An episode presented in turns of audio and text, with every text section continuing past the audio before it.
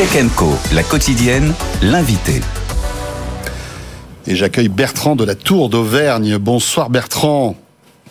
Merci d'être avec nous. Ravi de vous revoir François. Pareillement, euh, vous êtes euh, euh, entrepreneur. Voilà, vous avez à votre actif pas mal de, de boîtes intéressantes, notamment dans l'électrique aussi. Hein. Vous Beaucoup dans venu- la mobilité, oui. Dans la mobilité, vous étiez venu euh, nous en parler dans Co il y a quelques, quelques années de cela. Mais vous êtes aussi euh, président de l'application Oui. euh, qui est un tout autre combat, on va dire. Parce que, et quand je parle de combat, je pèse mes mots. Euh, on le voit, on va parler avec vous de cyberharcèlement et de régulation du temps d'écran, euh, qui est un sujet qui euh, intéresse les plus hautes sphères de notre État aujourd'hui, puisque même le président Emmanuel Macron a dit qu'il fallait, euh, réfléchir à comment euh, inciter d'une manière ou d'une autre les, jeunes à décrocher des écrans, parce qu'aujourd'hui, on le voit dans la société, ça pose de vrais problèmes.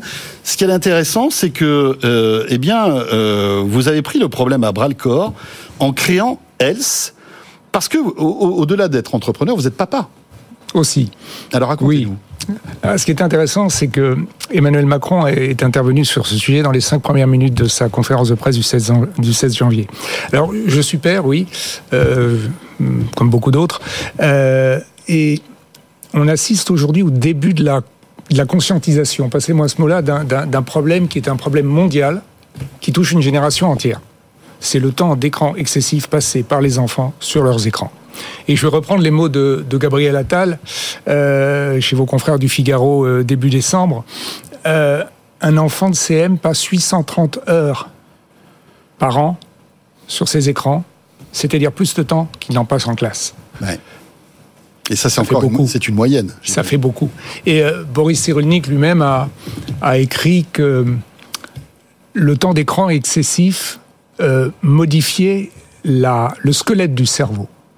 Donc on, on assiste aujourd'hui à, un- à- à un problème mondial d'une génération entière. C'est la génération qui est en train de construire le. Oui, monde de demain. Alors on parle énormément d'environnement et je suis bien Mhm. passé pour savoir, j'ai été dans la mobilité, je suis toujours depuis 16 ans. Euh, il faut penser aujourd'hui à la génération qui va construire le monde de demain.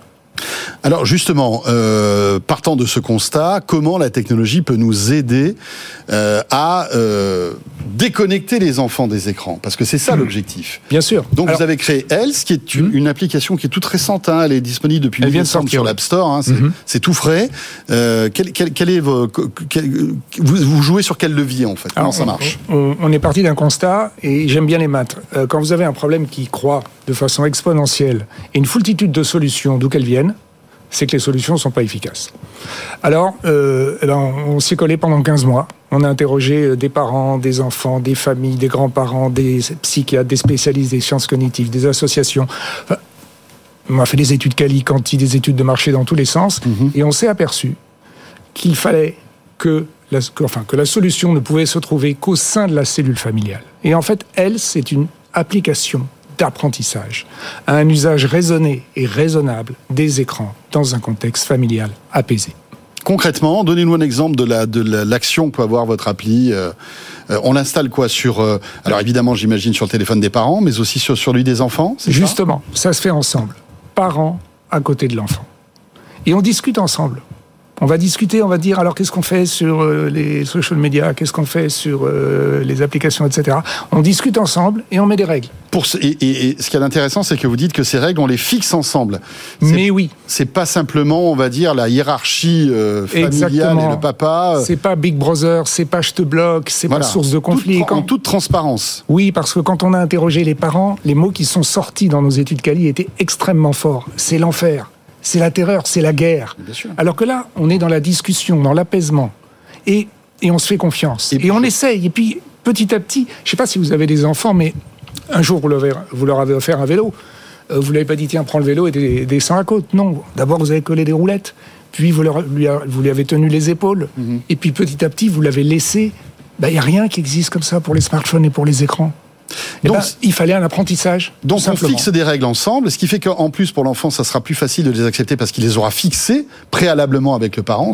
Et il les aura signés avec une, une petite, euh, un petit cérémonial Ok. qui nous a été demandé justement par, par les familles, où on appose son doigt, on prend pas les empreintes digitales bien sûr, on appose son doigt, et puis on se fait confiance l'un l'autre, et puis on se revoit dans quelques semaines, on va voir comment tu évalues. Alors il y a énormément de fonctionnalités, énormément de contenu, je pourrais citer euh, la pause else, ça c'est très important.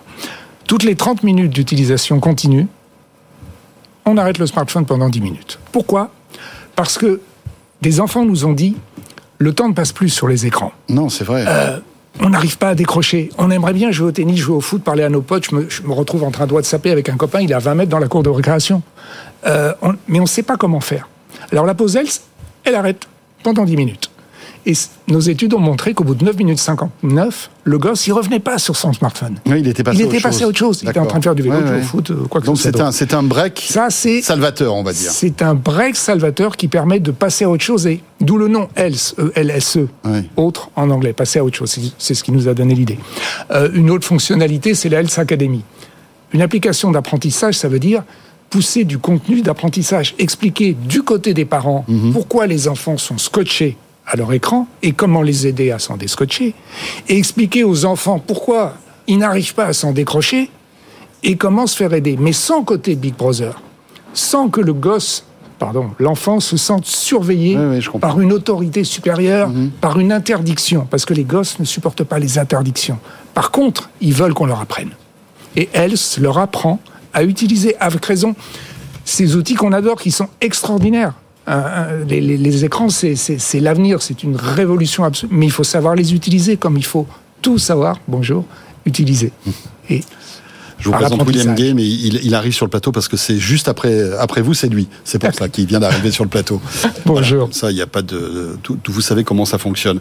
Euh, dernière petite question. Il y a aussi un autre gros morceau hein, euh, que vous euh, développez dans votre appli, c'est tout ce qui touche au cyberharcèlement, avec un bouton d'appel direct, direct vers le 3018. Alors ça, c'est autre chose, mais c'est intimement lié, bien sûr. Expliquez-nous ce que vous avez mis en place, qui est là, on va dire, une fonction d'urgence.